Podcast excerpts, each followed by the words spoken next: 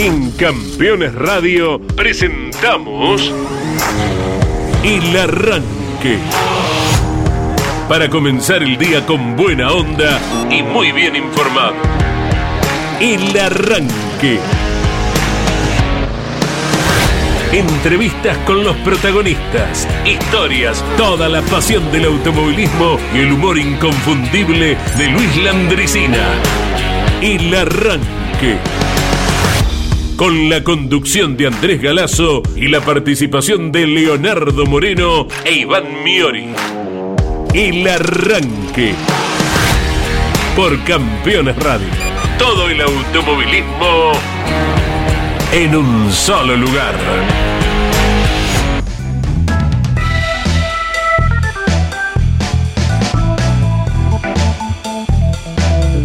Hola, muy buenos días para todos. Abrazo grande para Leo Moreno, para Iván Miori, que mañana estarán nuevamente con nosotros. Abrazo grande para Gino Acosta, que se agrega como todo integrante del equipo. El que desee abre la puerta del estudio de Campeones Radio y aquí está para darnos a conocer sus conocimientos.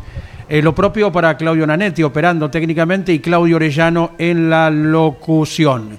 Ya estaremos recorriendo a nivel del clima del país, a ver de cómo se presentan los pronósticos para los escenarios donde hay competencias. La Plata, San Jorge y la capital de La Rioja también, actividad nacional en cada uno de ellos. Ya estaremos destacando qué día se celebra hoy, tal como trae a colación Leo en cada una de las fechas que vamos transitando. Hoy en el último día del mes, ¿eh? último día de mayo, y aquí avanzamos hasta la hora 11 como cada día. Ya tenemos un protagonista en la línea. ¿Le parece, Gino Acosta, que conversemos con un ejemplo de pasión, perseverancia, conocimiento, ¿sí? Por supuesto, Andrés, ¿qué te va? Eh, ¿cómo te va? Buen día para vos, para Claudio Nanetti, y bueno, lo vamos a presentar a un histórico del automovilismo argentino como lo es Agustín Dopico. Que ha ganado nuevamente el domingo. Agustín Dopico, buen día, bienvenido a Campeones, aquí estamos en el arranque, ¿cómo estás? Bueno, buenos días, Andrés, y la gente de Campeones, bien, bien, contento por lo del domingo todavía no, no lo dijeron, no, no sé qué pasa, que todavía no lo puedo entender, pero contentísimo. Bueno, contanos de cómo ha sido el domingo, la nueva victoria, y bueno, después nos darás detalles acerca del vehículo de Alma que vos mismo seguramente preparás en tu taller. Sí, sí, es un domingo, un día bueno, yo voy siempre la idea, no creo tanto de ganar porque corro con mucha gente joven, ¿viste? Soy el más viejo todo. Pero es como una droga esto para mí. Yo no iba a ir en la semana y después digo, más voy, qué sé yo, me privaré de comer algo, lo que sea. Como había cobrado la jubilación el miércoles, digo, más voy. Y me fui, ¿qué va a hacer? Y me salió bien, la verdad que anduve bien, el auto anduvo muy bien, el auto lo atiendo completo, yo lo hago todo, de punta a punta y bueno, que me salió bien y bueno, todavía no, no, no, no reacciono todavía, no, no, se me ha caído una lágrima, algo, pero yo soy muy sensible y digo, qué raro, ¿qué va a hacer? Esperaré. Mirá vos qué, qué linda sensación, ¿no? Porque no reacciono o no caigo, es lo que dice un protagonista cuando logra algo muy importante, y vaya que lo tuyo lo ha sido, eh, como lo ha dicho los otros días en la otra punta eh, de, la generación, hace poquito tiempo Otto Fritzler, cuando ganó por primera vez en el turismo carretera.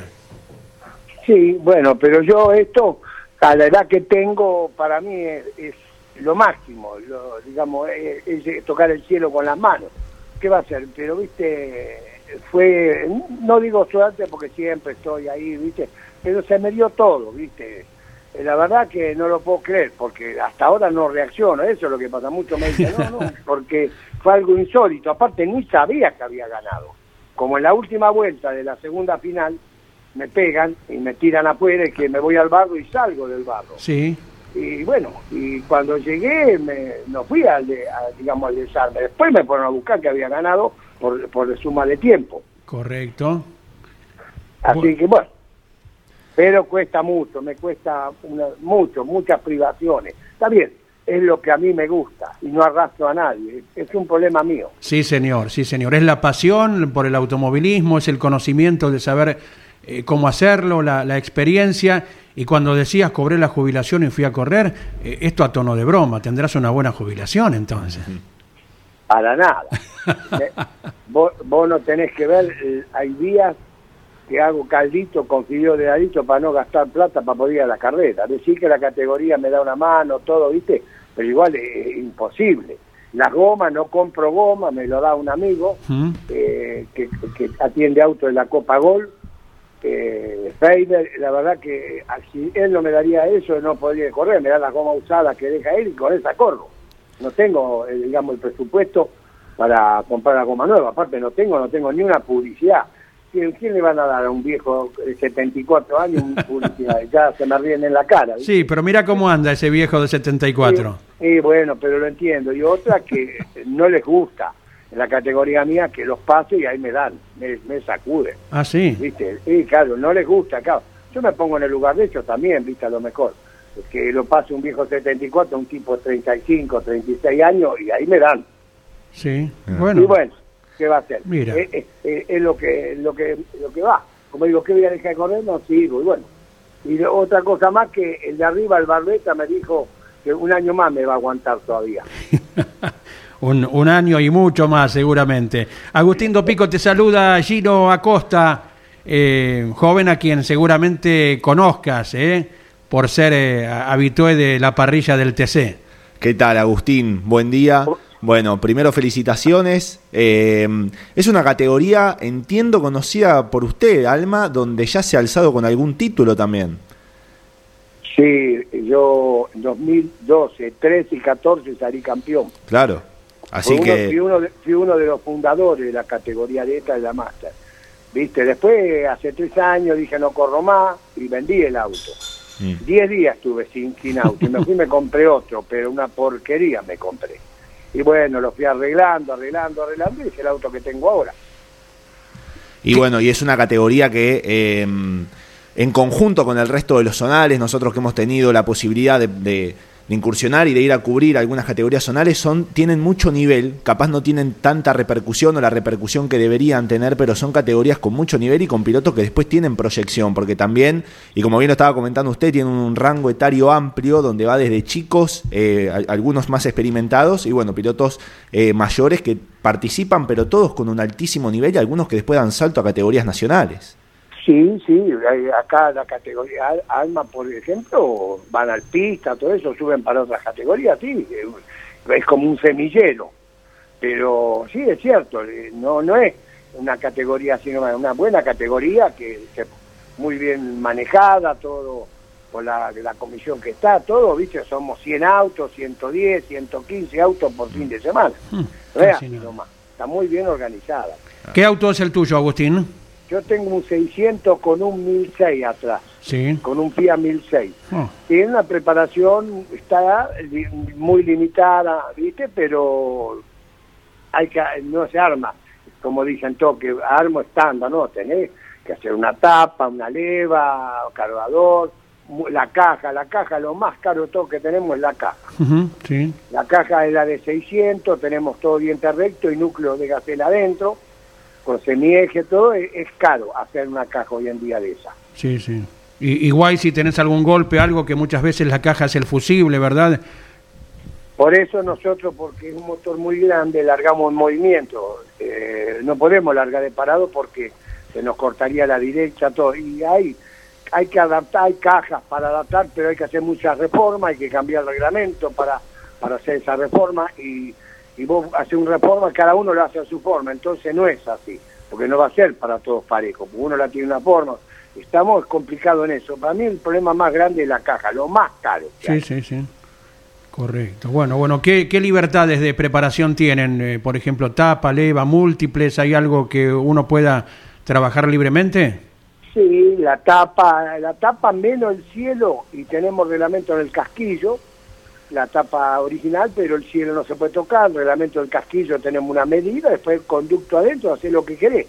Y carburador, eh, es sin tocar el difusor, ni, ni la base, nada, podés dar vuelta al avión, podés poner el palito que quieras, todas esas cosas, pero todo estandarizado, lo, el- demás tenés que dejarlo todo bien.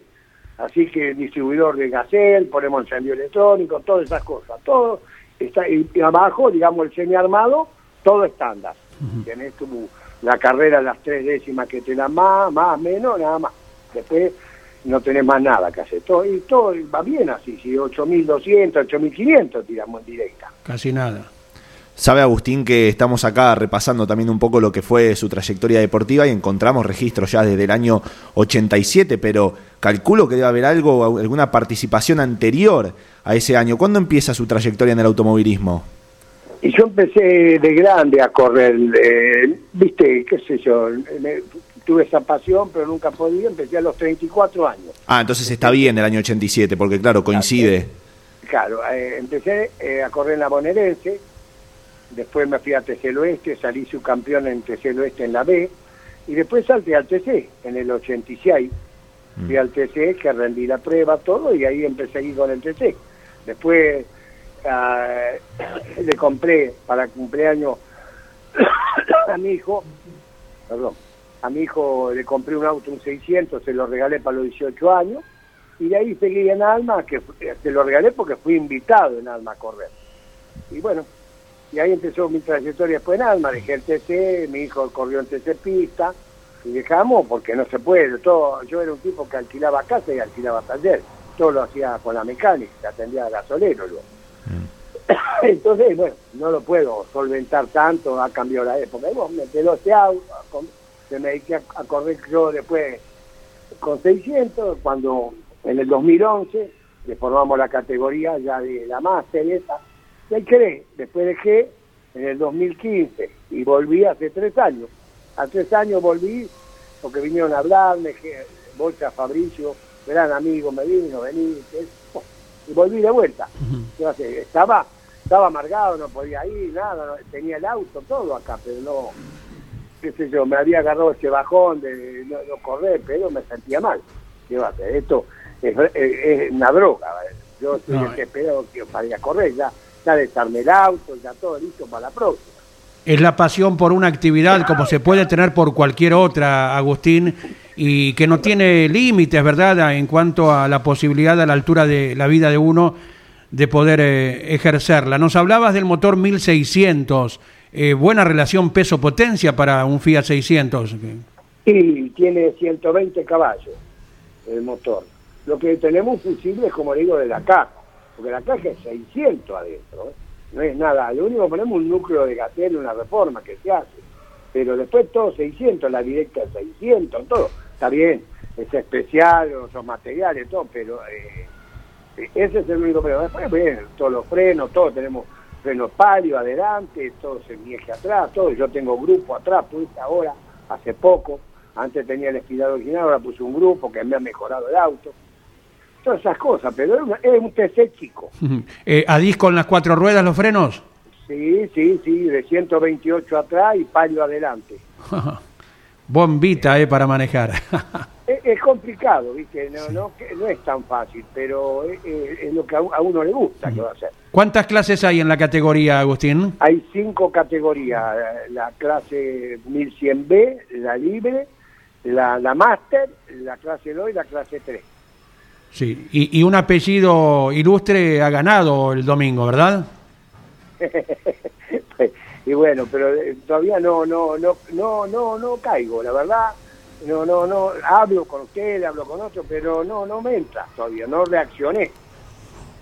El, domingo cuando venía hablé con un muchacho que me, ha dado una mano con el jazz y todo, y ahí se me cayó una lágrima nada más, pero después me ven, voy solo, vengo solo a las carreras, todo. Sí, Encargo el auto, todo acá en casa. Después va mi hijo a la carrera a ayudarme. Tiene su familia, entonces no puede venir.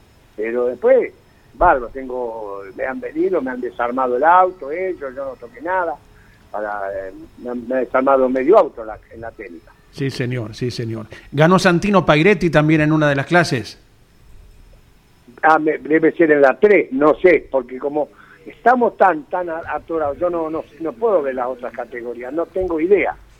Sí, sí, tenemos registro de que ganó Santino, sí, sí. Por eso digo, eh, no, no tengo idea de porque estamos tan concentrados en lo nuestro, aparte del autódromo es tan grande, uno está tanta cantidad de autos, estamos en la parte de atrás, entonces no vemos nada para adelante, nunca vamos a, digamos, ahí al costado de la pista, nada, no sabemos nada.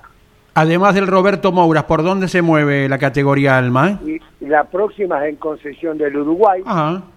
Eh, ya fuimos a, correr invitado, corrimos invitado ahí en la primera. Eh, a, años anteriores hemos ido a, a a Dolores. Eh, ahora no, vamos a Concesión y a Buenos Aires. Buenos Aires está cerrado, así que ahora la que viene vamos. Ah, y parece que vamos a ir a San Nicolás. Bien, bien. Y se hace más cuesta, más cuesta arriba, me imagino, Agustín, eh, los viajecitos. todo es caro. Eh, vos cargas el auto arriba del trailer y para ir es caro. Claro. Porque los, los, peajes, el gasoil, todo es carísimo. Yo gasté 7 mil pesos de, de peaje yendo a La Plata, de ida y vuelta. Por el trailer, la camioneta. Es una locura pero uno lo nota en los parques, eh, cuando las categorías a veces, sobre todo las zonales, hacen este tipo de salidas, al tener pilotos más sacrificados, capaz de menores recursos económicos, eh, se nota, se nota la merma. Pero, pero bueno, en relación al otro que comentaba, Agustín también me lo quedaba, y te lo comento a vos, Andy, también, que es algo que nosotros siempre hablamos. Eh, capaz el automovilismo zonal en ese sentido te trae un poco a lo que era el automovilismo nacional de antes, eh, lo que es la, preparación, el esfuerzo y el sacrificio para armarlo. Hoy en día el automovilismo nacional se ha, se ha despegado completamente el automovilismo zonal. Hace capaz 30, 40 años estaban más juntos en ese sentido, en cuanto a lo que era la preparación, uno no veía tantas diferencias. Hoy en día uno ve un automovilismo nacional muy profesionalizado y un automovilismo zonal que sigue manteniendo esas cosas de antes. Entiendo capaz, eh, Agustín, que usted lo ve de la misma manera.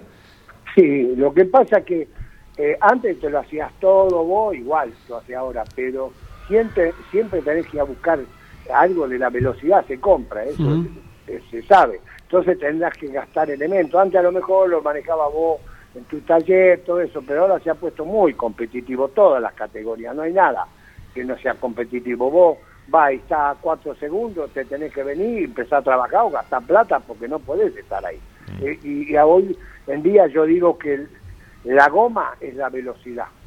Mira. El chasis te da, pero la goma te da la velocidad. Es fundamental, la goma buena, fresca, que vos pongas o nueva como se pone, ahí está. Por eso se encarece tanto lo que lo que cuesta la goma. Sí, señor. Eh, Agustín Dopico, ¿qué recordás de modo especial de tu paso por el turismo carretera en una época muy fuerte, ya lo era, donde se alternaban autódromos y la ruta también? Sí, tengo muchas anécdotas. Tengo un gran, digamos, recuerdo con Roberto Moura, cuando un día en Balcarce eh, le dijo a Huevo, al acompañante, que me vaya a buscar y me mostró dónde él era medio segundo más rápido que yo en Balcarce y la verdad que no me lo voy a olvidar nunca. Qué bueno. Eh, eh, a mí me decían que Roberto era una niña manejando, yo era una niña manejando, él al redondo lo, asesinaba. Y bueno, viste, son mucha experiencia, mucha gente amiga, con recuerdos, viste, que tengo, siempre, siempre, qué sé yo, yo no nunca fui un tipo pudiente, nada, mm. un tipo que lo hacía pulmón, con un taller, nada más pero me, todo el mundo bárbaro conmigo, lo mismo acá en mucha gente me da, me da mucha, digamos, ayuda de alguna forma, no me da elemento, nada, pero una amistad, que sé yo, que me invitan a comer, todo eso, porque a las carreras voy solo yo, así que me invitan a comer a la noche, todo, ¿viste? Esas cosas, gran camaradería. Es lo que, lo que has cosechado. Y no nos deja de impactar lo que nos contás de Roberto Mouras, que él le dijo a Amadeo González, que te llamara para ver un detalle y, hacerte limar medio segundo en un sitio de Balcarce. Qué bárbaro, qué bárbaro. Y bueno, son, muchas cosas, experiencias, muchas, eh, qué sé yo, cosas, anécdotas que después me voy acordando, esas cosas, pero esa no me quiero, no me, nunca me la voy a olvidar. Hacé de cuenta que hoy tuvieras que largar una carrera de aquella época del turismo carretera. Hacé de cuenta que estás arriba del Chevrolet. Eh, ¿Dónde lo harías, Agustín Dopico? A ver. ¿Dónde lo haría como? ¿En qué circuito? Claro, elegí un domingo eh, en, semipermanente o autódromo de aquella época y estás por largar. ¿Dónde sería? A mí, me gustaría balcarse, aunque eh, todos digan lo que quiera, que es peligroso, pero yo cuando debuté en balcarse, debuté en la tercera carrera que, me dieron la licencia. Yo había probado, clasifiqué y me, me paré arriba eh, ahí en los boxers y miraba y todavía no sabía cómo era el circuito. Claro, después le tomás la mano, yo tuve el récord en embarcarte en la serie, un día que largamos sin sin haber clasificado porque el sábado llovió a canto, el domingo llovía y largué, que salí quinto y tuve el récord en la serie, que ganó el Pato Morretti esa serie. Es un circuito que es espectacular, ¿viste? Lo que pasa es que tiene sus límites, de pasar el límite, bueno, pero es buenísimo. Y la gente, lo que... Lo, lo que se ubicaba la gente en cualquier lugar de la sierra el otro día estaba diciéndole a uno, dice, no, ahora de embarcarse. Si habla de embarcarse tenés que irte el miércoles, porque si no, no conseguí lugar, le digo. Sí. Embarcarse. Ahí está el trabajo para rehabilitarlo con el aporte económico que hizo la gobernación de Buenos Aires. Que digo, para mí no fue nunca peligroso, ¿viste? Pero me han, me han tocado, me han golpeado, todo, ¿viste? Pero, ¿viste? Es cuando vos te pasás del límite, viene el problema. Ahí me parece que es el problema. Si vos andás bien, todo no, va, no hay problema en el circuito.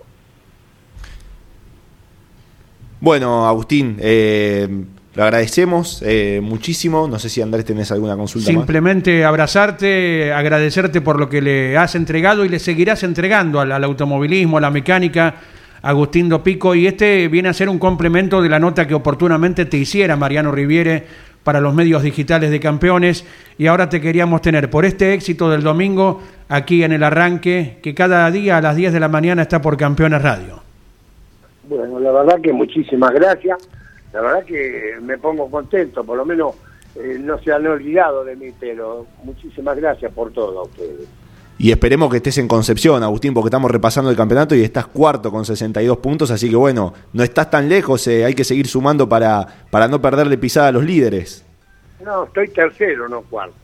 Ah, mira, acá en la página de Alma figura cuarto con... Ah, claro, compartiendo compartiendo lugares, cierto, con Adrián Petraca que tiene... Por carrera ganada estoy tercero. Claro, claro, claro, porque acá figuraba cuarto, pero con el mismo... El campeonato es una circunstancia, pero yo disfruto ir a correr, eso es lo que muchos no entienden. Yo, para mí, es, vivir un día más al ir a correr. no a correr, porque yo digo voy a participar, porque eh, no no no trato de no chocar el auto, viste, esas cosas, porque me cuesta mucho. Pero me, es un desahogo mío. Yo, cuando voy a correr, ya me olvido de todo, no quiero ni venir a mi casa el domingo a la noche. Estoy bárbaro, tranquilo con los muchachos.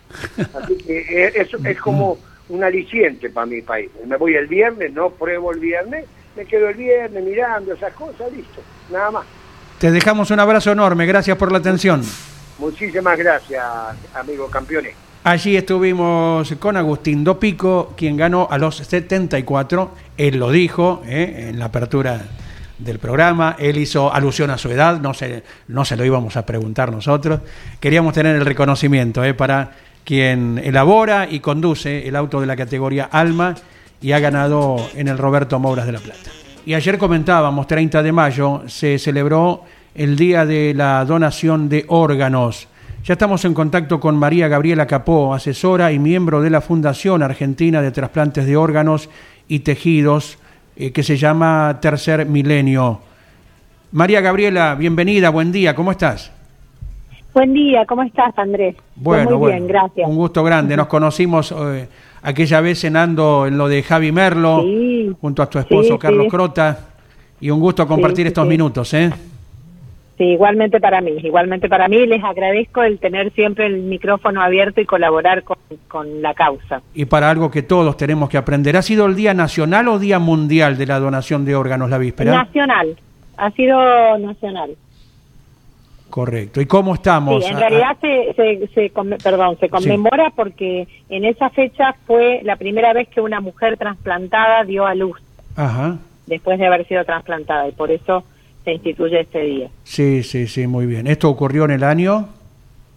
No, mira, no tengo acá la fecha. Pero sí, aproximadamente. Sí, sí. Sí, ahora, ahora te lo averiguo. Sí, sí, no, no hay ningún problema. Lo importante es eh, el hecho en sí y la eh, instauración del día cada 30 de mayo para que todos tomemos conciencia y aprendamos en el día a día de, lo útil de, la donación de órganos. Sí, sí, sobre todo esto que vos decís de, tomar conciencia eh, y el de, de parte de, ya sea de las autoridades, del INCUCAI, de las fundaciones, de las ONG, de las asociaciones de trasplantados, el de brindar información a la población en general, ¿no? Porque a partir de esto de la información y de la educación que podemos tener una idea real de qué significa donar un órgano, desmitificar eh, ciertas cuestiones que siempre existen en las sociedades o miedos, ¿no? A esto de la donación. Eh, y, y, bueno, es el, el momento y la oportunidad que se visibiliza en un día consignado todo esto, a pesar de que el trabajo es de todo el año, ¿no? Y que es permanente, eh, porque eh, nunca es suficiente. Sí, seguro, es algo que hay que predicar en, en el día a día, ¿verdad? Sí, sí, sí, sí, es, es muy importante, como te decía, desterrar estos mitos. Eh, acá en la República Argentina tenemos el organismo de Contralor que es el INCUCAI y que funciona muy bien eh, y que aporta esto tranquilidad a, a, esas ideas que por ahí corren, ¿no? De, ay, y bueno, y si secuestran a alguien para robarle los órganos, uh -huh. o si, bueno, no suceden esas cosas, no suceden. En este país está muy controlada la donación y el trasplante de órganos por el INCUCAI y, y, la, y se hace este procedimiento en, en centros autorizados, en centros de trasplante, donde la ley misma prevé qué tipo de estructura debe haber en cuanto a médicos, jefes, eh, intervinientes eh, en, en el operativo y cómo son los operativos también. Entonces está todo muy desmenuzado y realmente funciona y funciona bien. Y después tuvimos el agregado de la ley Justina hace unos sí. cinco años atrás. Sí, sí, sí. Que, que Ezequiel Locane fue el propulsor, el creador y, y quien después de una experiencia vivida con su hijita eh, surge esta idea, ¿no? De, de, modificar la ley para que, eh, por empezar, todos seamos donantes. Exacto. Antes viste que tenías que ir, Andrés, manifestar tu, eh, tu deseo de ser donante de órganos, ya sea en la licencia de conducir, en el DNI o en el mismo INCUCAI. Uno tomaba la decisión y, y se ofrecía como donante voluntariamente. Después de la ley Justina, somos todos donantes, sí, sí. salvo que se haya expresado lo contrario previamente. Exactamente. Pero ha... esto hizo que mejorara un poco la tasa de, de órganos en disponibilidad. Así es. Está hablando María Gabriela Capó y se agrega al diálogo eh, Gino Acosta para la siguiente consulta. ¿Qué tal, Gabriela? Buen día. Bueno, justamente. Hola, ¿cómo estás? Buen día, Gino. Justamente en relación con la ley Justina venía mi consulta. Eh, vos bien lo comentabas, hace alrededor, sin acá mal no tengo mal la fecha, fue en enero del 2019 cuando se promulgó la ley Justina. Han la pasado, ley. han pasado cuatro años y medio. Bueno, ¿qué, sí. ¿qué, qué, se puede ver? ¿Se puede ver alguna, eh, digamos, alguna consecuencia ya de lo que ha sido la, la, implementación de la ley a cuatro años y medio o todavía no? Sí, sí, sí se puede ver. Eh, dos cosas fundamentalmente. Uno, lo que comentaba recién del aumento de la tasa de órganos disponibles, mm. eh, porque no están dependiendo ahora los equipos de que la persona que falleció en las condiciones en que les, las personas pueden ser donantes de órganos eh, haya, haya manifestado no su voluntad de donar. Entonces, directamente ahora se puede eh, disponer de esos órganos eh, si esa persona no ha manifestado que, que no es donante, digamos. Entonces, esto hace que haya mayor cantidad de órganos. Por supuesto que esto tiene un gran filtro previo porque no puede ser cualquier persona, tiene que morir de determinada manera, eh, hay un montón de limitantes, ¿no? No es que todas las personas que fallezcan vayan a ser donantes de órganos. Eh, pero se ha, se ha notado este aumento que, así como aumenta también la cantidad de personas que necesitan ser trasplantadas, lamentablemente. Eh, lamentablemente por un lado, pero por otro lado quiere decir que existe un tratamiento que le salva la vida a esa persona, porque el trasplante es un tratamiento, ¿sí? No es una solución final, sino un tratamiento para alguna enfermedad eh, que no tiene ninguna otra solución posible, ni y... quirúrgica, ni medicamentosa, salvo el reemplazar el órgano que ya no funciona. Y lo importante, lo fundamental, que también acá estábamos leyendo recién, eh, que tiene que ver con la con, con, con el récord de inscriptos que se ha producido en el INCUCAI justamente a raíz de la implementación de la ley, así que lo importante, lo significativo que ha sido en ese sentido, también para, eh, uno no quiere utilizar la palabra que no es, pero sería como no, no, no desperdiciar aquello que se puede, sí, que, que, puede salvar a otra persona. Sí, sí, Ah, se puede, claro, exactamente, se pueden salvar a cinco personas. Mm. A cinco personas se puede salvar. Entonces es, sumamente importante. Otro punto que trató la ley Justina fue lo del trasplante cruzado, eh, que es entre donantes vivos. Mm. Eh, entonces, por ejemplo, si yo no hubiera sido compatible con mi marido, pero sí hubiera sido compatible con otra persona que a su vez su donante era compatible con mi marido, se puede hacer lo que se llama trasplante cruzado. Eh, entonces eso es importantísimo porque abre la brecha.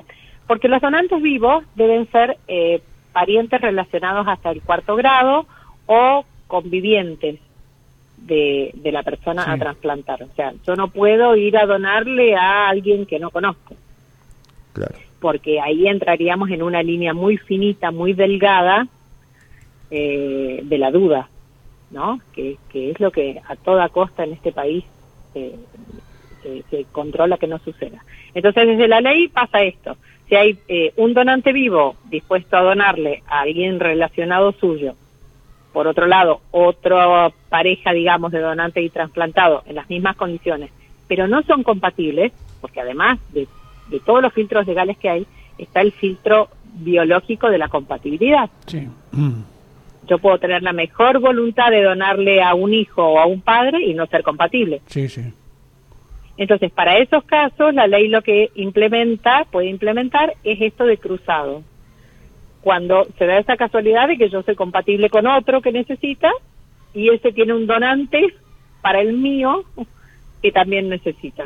Exacto. ese es otro avance de la ley Justina, enorme toda una mecánica muy fina que es controlada por gente que, conoce tanto del tema, ¿no? Por el Incucay, ah, justamente por el Incucay, sí, sí, sí, que, es maravillosa la manera en que, en que funciona y que es un organismo estatal.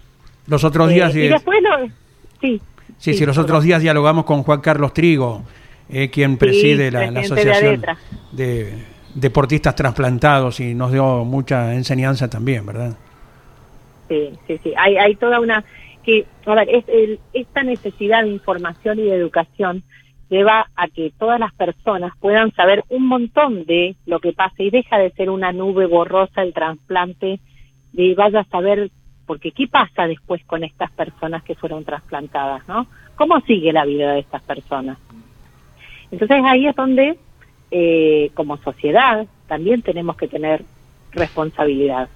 En decir, bueno, empleador, tu, tu empleado trasplantado o la persona que se presenta con un currículum y está trasplantado es una persona que antes estaba enferma, pero ahora está sana y tiene un tratamiento. Bien, entonces eh, esa conciencia de que porque llega a pedirme trabajo y es trasplantado, ay no, a ver si. Bien, tomar conciencia las empresas, los empleadores, son personas sanas que necesitan trabajar y que pueden hacerlo. Lógicamente. Y tan sanas están, eh, por supuesto que hay casos y casos, ¿no? Gente que se cuida más, gente que se cuida menos, obviamente, que eh, se practica deporte eh, no solamente de una manera como para un hábito saludable, como deberíamos hacerlo todos, sino que a nivel competitivo, a nivel competencias nacional, provinciales, nacionales y mundiales con unos resultados óptimos. Entonces, eh, a ese punto mejora la vida del trasplante. Exacto. Eh, de estar eh, en una cama o estar inactivo y estar con un mal pronóstico a poder ir a un mundial a competir. Más allá de esto, continuar con la con la concientización eh, me parece que sigue siendo importante. O sea, más allá capaz de la implementación de la ley, que a mí me parece fundamental, creo que continuar con la, con la concientización eh, es, es, primordial. Aparte, no solo capaz en la donación de órganos, sino también la donación de sangre, que muchas veces se, se, necesita. Yo recuerdo a raíz de la pandemia que mucha gente había dejado de donar sangre y después se empezó a, digamos, a difundir la necesidad de que la gente vuelva a donar sangre una vez que ya la, la pandemia había mermado hay que mantener los bancos de sangre, mm. exactamente. La sangre no se puede fabricar. Claro. Entonces hay que hay que donar sangre. Y otro otro punto, si me si me permiten, eh, que, que, también es importante es esto eh, que parte desde la difusión, ¿no? Eh, la donación pediátrica. La donación pediátrica tiene un ítem aparte porque en este caso sí los papás del donante deben autorizar la donación de órganos. Entonces, como es un tema muy difícil eh, y por, parte de la gestión emocional, ¿no? De manejarlo en, un momento tan trágico como es la pérdida de la vida de un hijo, de un niño. Entonces, muchos papás no donan y hay miles de niños esperando un trasplante eh, de órganos que no llegan. Sí, sí, sí. ¿No? Que fue el caso de justamente de Justina eh, y a partir de lo cual Ezequiel Locane empezó a trabajar en esta ley Justina. Y, por las redes sociales vemos a diario eh, pidiendo conciencia sobre esto con distintos casos de distintos niños que esperan distintos órganos. ¿Hay algún órgano en el ser humano que sea más sensible y que podamos decir es el más trasplantado? Eh, el órgano que se trasplanta con más frecuencia es el riñón. Eh, porque los seres humanos venimos de fábrica con un par. Sí. entonces eso hace que se pueda donar eh, de donante vivo, ¿no? Conseguir más fácilmente Un, un, donante de riñón. Eh, después, claro, hay, se avanza en complejidad hasta llegar al corazón pulmones, doble trasplante, eh, donde no tenemos chances de que no sea sino a través de un donante cadavérico. Claro que sí. Entonces, bueno, esta conciencia, ¿no? De, decir, eh, y cuando, cuando yo hablo de conciencia digo, eh, ponerme en el lugar a través de la empatía, eh, ¿qué pasaría si fuera yo el que necesito esto? ¿No? ¿Cómo, cómo cambia la, la mirada cuando soy el que puedo facilitar, colaborar, sea como sea, a cuando soy el que lo necesito. Exactamente, exacto. Eh, saber que hay más chances de ser, de necesitar ser trasplantado que de donar. Sí. Eh, aprendemos en cada una de, tus palabras, María Gabriela, y lógicamente que la gente eh, debe estar eh, pensando lo mismo en este momento. Por eso aquí estamos a la orden para difundir todo lo que haga falta eh, en cuanto a la donación de órganos. ¿eh? eh bueno, yo, les, yo les agradezco, les agradezco muchísimo esto de la difusión, la posibilidad de, la palabra y de la difusión. Y también hay actos pequeñitos y concretos, porque a lo mejor no todo el mundo se quiere comprometer de la misma manera, y hay que entender eso también, ¿no? Pero eh, ustedes que han hablado con Juan Carlos Trigo, de ADETRA, ha viajado la delegación a Australia, eh, sin recibir ningún tipo de aporte del Estado. Estos deportistas debieron pagarse desde su pasaje, sus camisetas, su equipamiento, todo, absolutamente todo, porque para el Estado sigue sin existir esto.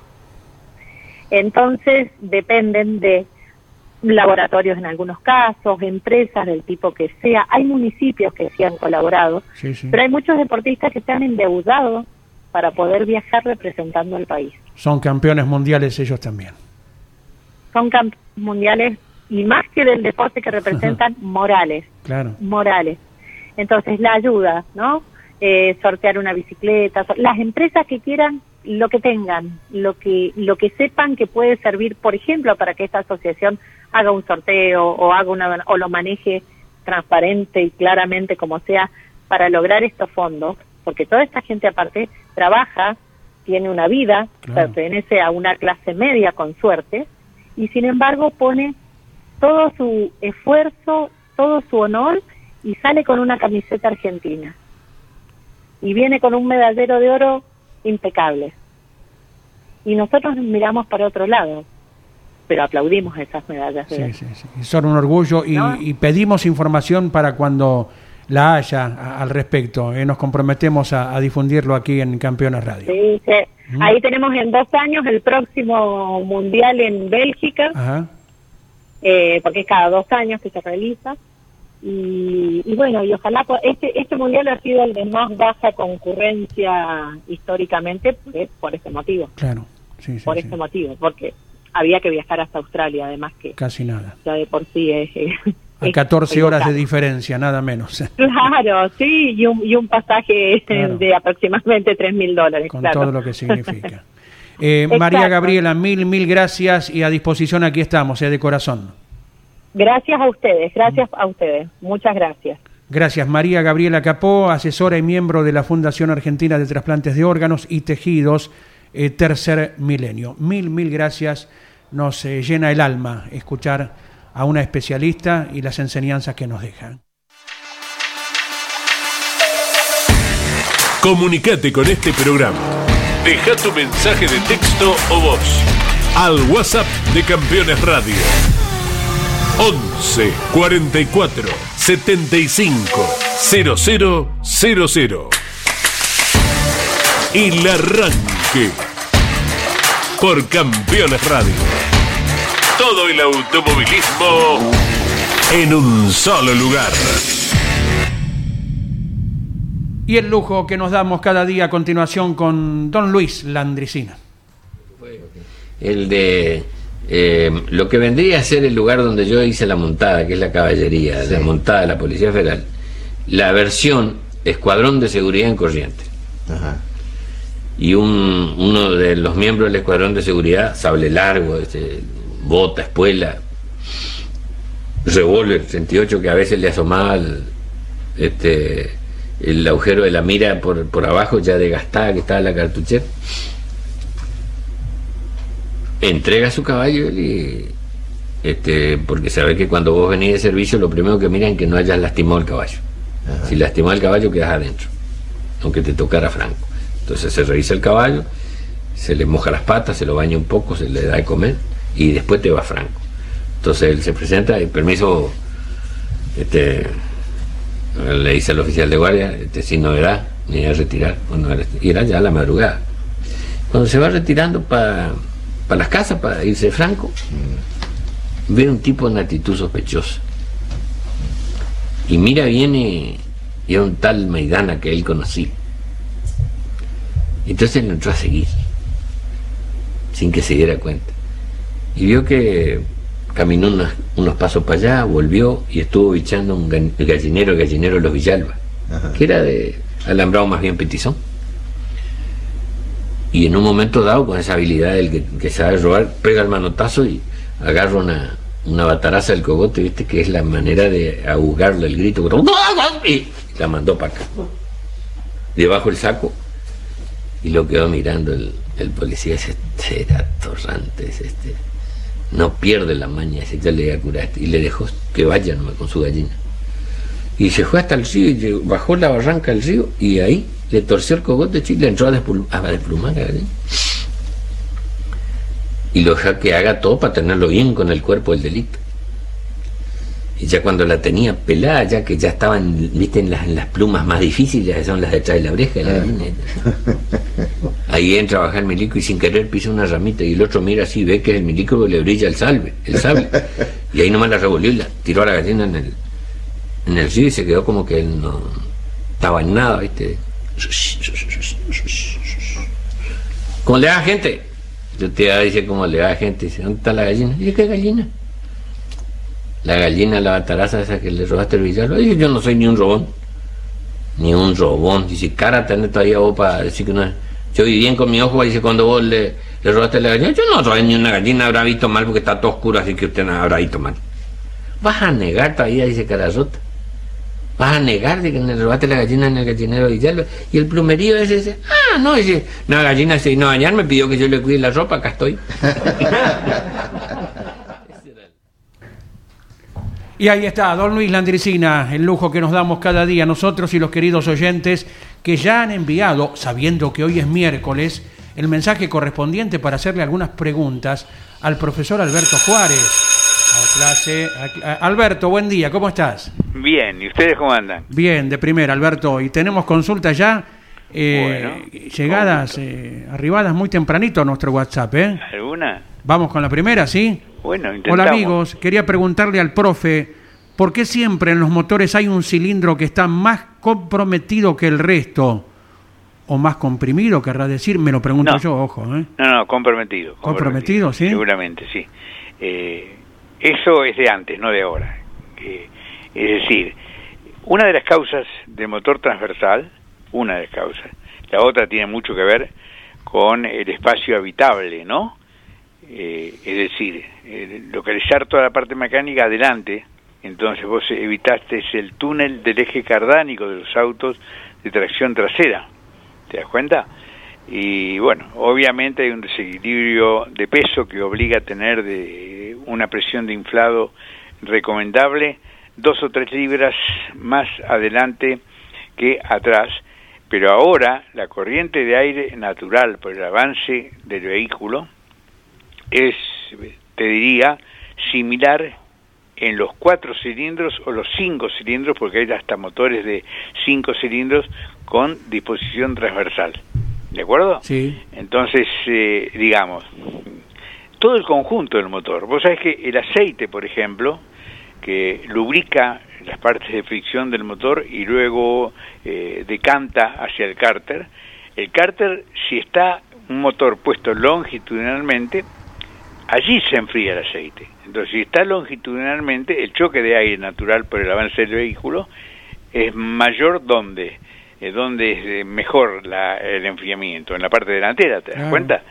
en cambio, no, dispuesto transversalmente el motor, los cilindros, que por supuesto tiene un sistema de refrigeración eh, que es el principal en esa función, pero también tiene su intervención la corriente de aire natural del avance del vehículo y el cárter, que es donde va ese elemento tan vital para el funcionamiento, eh, es bastante parecido. Por eso no hay grandes diferencias de exigencias naturalmente hoy en un cilindro respecto a otro, menos aún con el sistema de inyección, porque antiguamente eh, recordemos que había múltiple de admisión. ¿Qué es múltiple de admisión?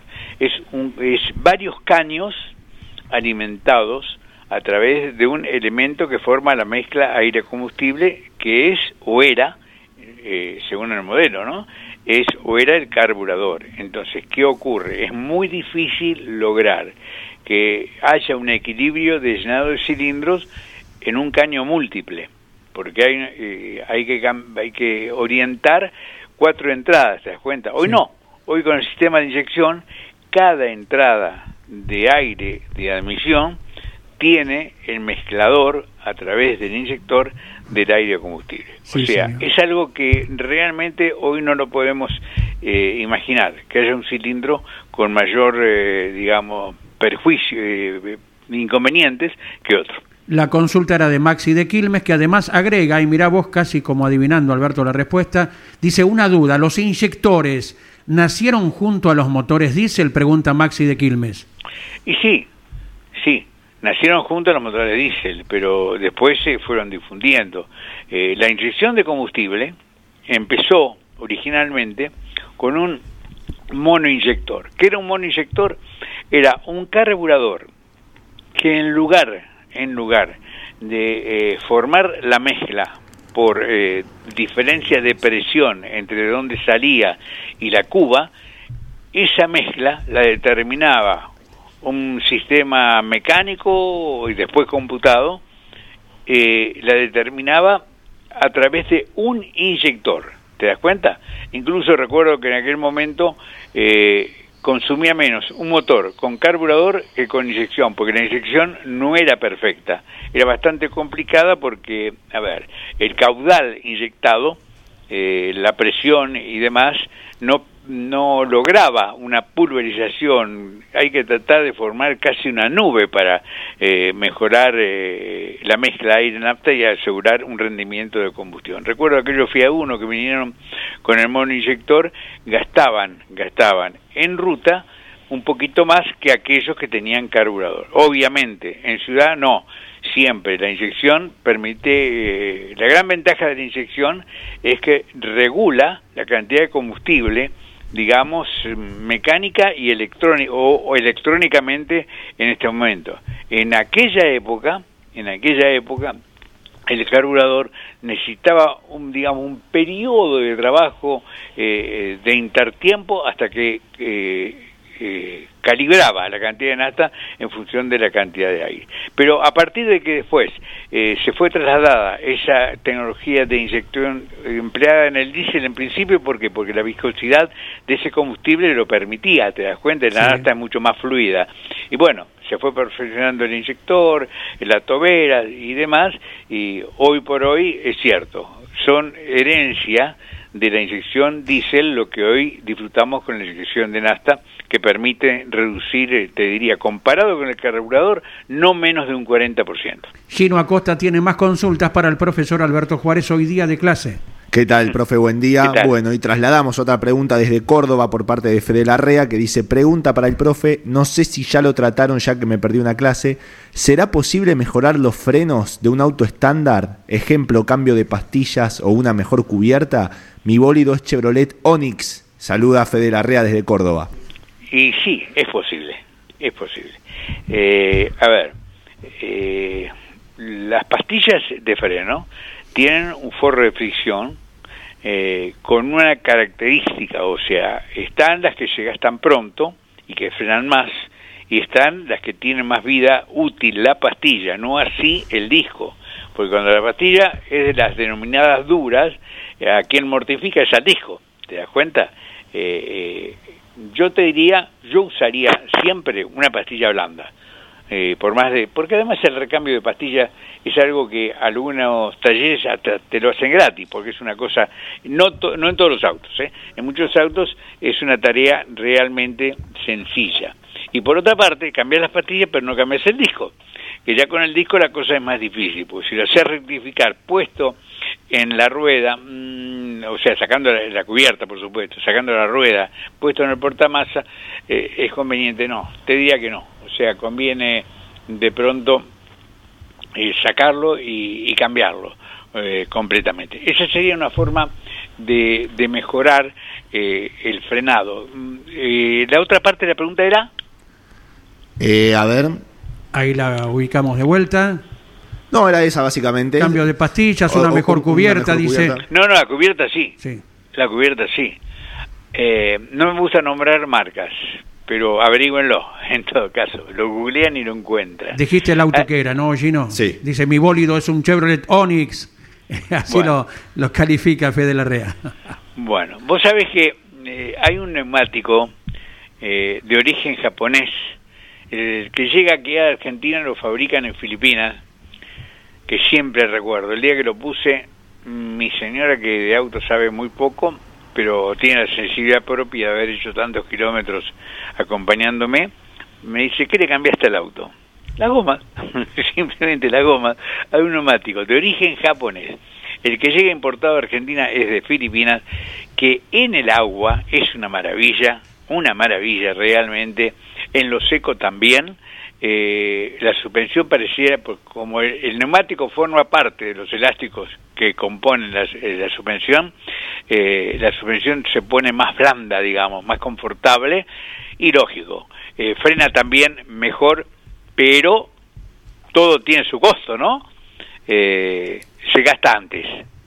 Tiene un 30% menos, te diría, eso alguna vez lo, lo probé, no sé ahora actualmente, pero mm, hace tiempo lo probé, un 30% menos de vida útil que el famoso francés, ¿de acuerdo? Eh, pero, pero, gasta bastante menos en chapa y, y pintura. ¿Se entiende? Mira. Bueno, bueno, perfecto. Alberto, bueno, hoy ha, ha, venido variado el tema con las preguntas directamente de la gente y ya por anticipado antes de que estuvieras en conexión. ¿eh? Así que el miércoles es el día clásico de, de enseñanza. Bueno. ¿Hablaste correcto. con Maxi? Sí. Contento. Y feliz. Está con no. su amigo, eh, le está siendo útil, eh, tiene reconocimiento de él, del equipo, se ensambló bien y está haciendo lo que le gusta, ¿no? Claro que eh, sí. O sea que eh, lo hace con pasión, lo ha hecho toda la vida así, y, y trabaja sin darse cuenta. Exactamente. Mientras lo haga bien, ¿Cómo no? no hay problema. Maxi es Maxi Juárez, eh, quien ha acompañado a Agustín Canapino, no solo en Indianápolis, sino que lo hará en Detroit también el próximo domingo, Alberto. Exactamente.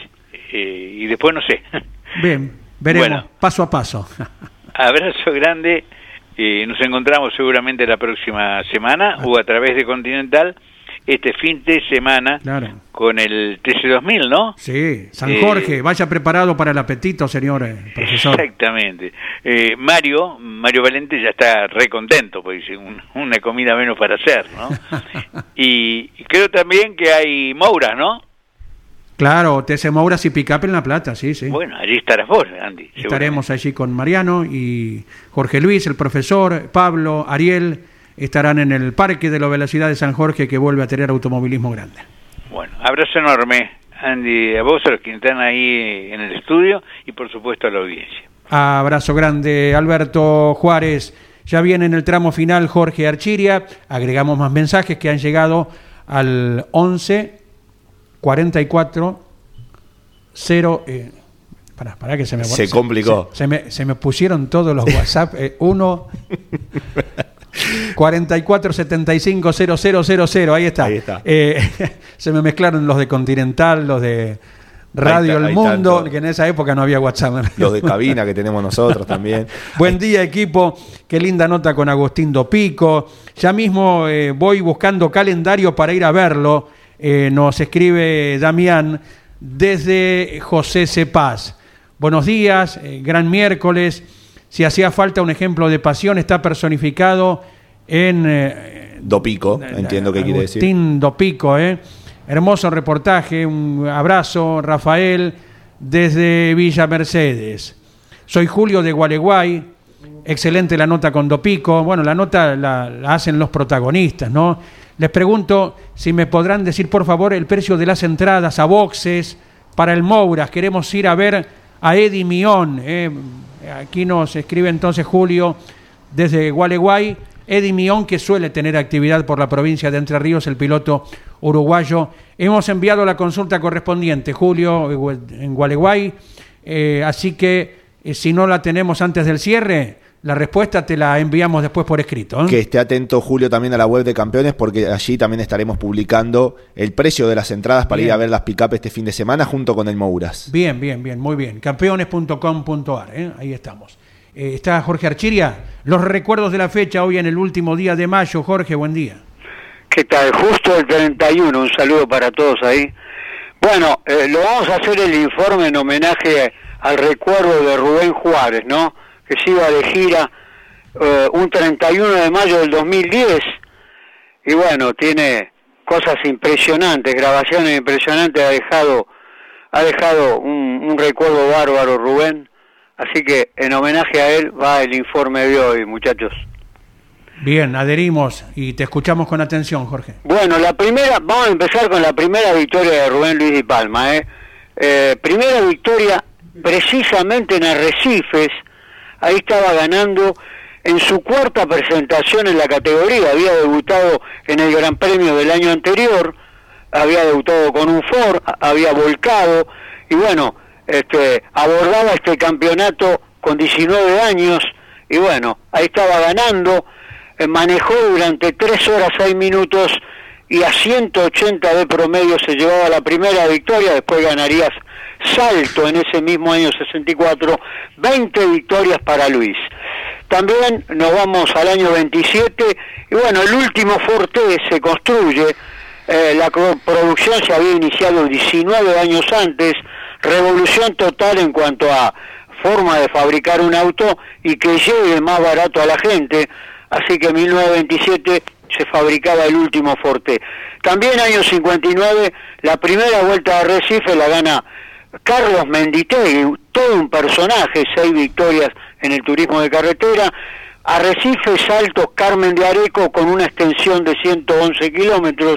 A 160 de promedio ganaba Carlos Menditegui. Segundo, Rodolfo de Álzada, eh, solamente a 11 segundos. Fue una carrera que parecía de pista, pero era de ruta. Muy emocionante ese año 1959. También 1970 y la presencia internacional del Berta LR conducido por Rubén Luis Palmi y Carlos Marikovic. Lamentablemente debió abandonar, ah, se quemó la junta de etapa de cilindros. Ganó Kurt Anders y Vic Elford, que también esporádicamente estuvo en la Fórmula 1. con el Porsche 908 en los mil kilómetros de Nürburgring eh, para la categoría Sport Prototipo. Presencia nacional eh, ahí en Europa, netamente industria argentina, muchachos. Muy bien, Jorge. Para completar, dar el broche a este informe, a ver. Para completar algo muy importante, la victoria de Miguelito de Guidi en el año 75 con el Crispy Dodge en la Fórmula 2. Este hombre propulsor de la Fórmula 2 sudamericana, un fenómeno, y ahí estaba ganando a 142 de promedio en el circuito 9 del Autódromo Municipal de la Ciudad de Buenos Aires, muchachos. Un apasionado del monoposto, especialmente Miguel de Guidi, y fundador eh, de lo que ha sido la, unión de Argentina y Brasil, esa época tan importante de la Fórmula 2 y la Fórmula 3 eh, sudamericana. Un personaje inolvidable, Andy. Sin duda, sin duda, hemos compartido muchos años con Miguel de Guidi y por un motivo u otro siempre lo tenemos presentes con sus enseñanzas y sus anécdotas, Jorge. Bueno, Andy, hay mucho más material, pero sé que el tiempo es tirano. Nunca se dijo en radio ni en televisión, pero bueno, nos encontraremos mañana. Rescata una que consideres imperdible, dale. Mirá, eh, está la victoria de García Vega en las Flores después prototipo con el Chelco, la victoria de Emilio Bertolini en las Flores, las dos, eh, tanto Emilio Bertolini como García Vega, Emilio Bertolini con el Bravi Tornado, eh, García Vega con el Chelco, la victoria en el año 71 en Fórmula 2 Europea de Emerson Fittipaldi con el Lotus 69 eh, y ahí estaba quinto Carlos Alberto Reutemann y bueno, eh, eso eh, son las los recuerdos de hoy más importantes, Andy. Abrazo enorme, Jorge. Será hasta mañana. Un abrazo grande esta mañana. Gracias a todos por la atención. Gracias, Gino Acosta, por adherirte a esta hora del arranque. Pero por favor, es un gusto. Bueno, nos estamos encontrando mañana. Claro, a las 12 llega Carlos Alberto Leniani con la tira con toda la actualidad. Gracias Claudio Nanetti por esas manos mágicas y la inconfundible voz de Claudio Orellano nos invita hasta mañana.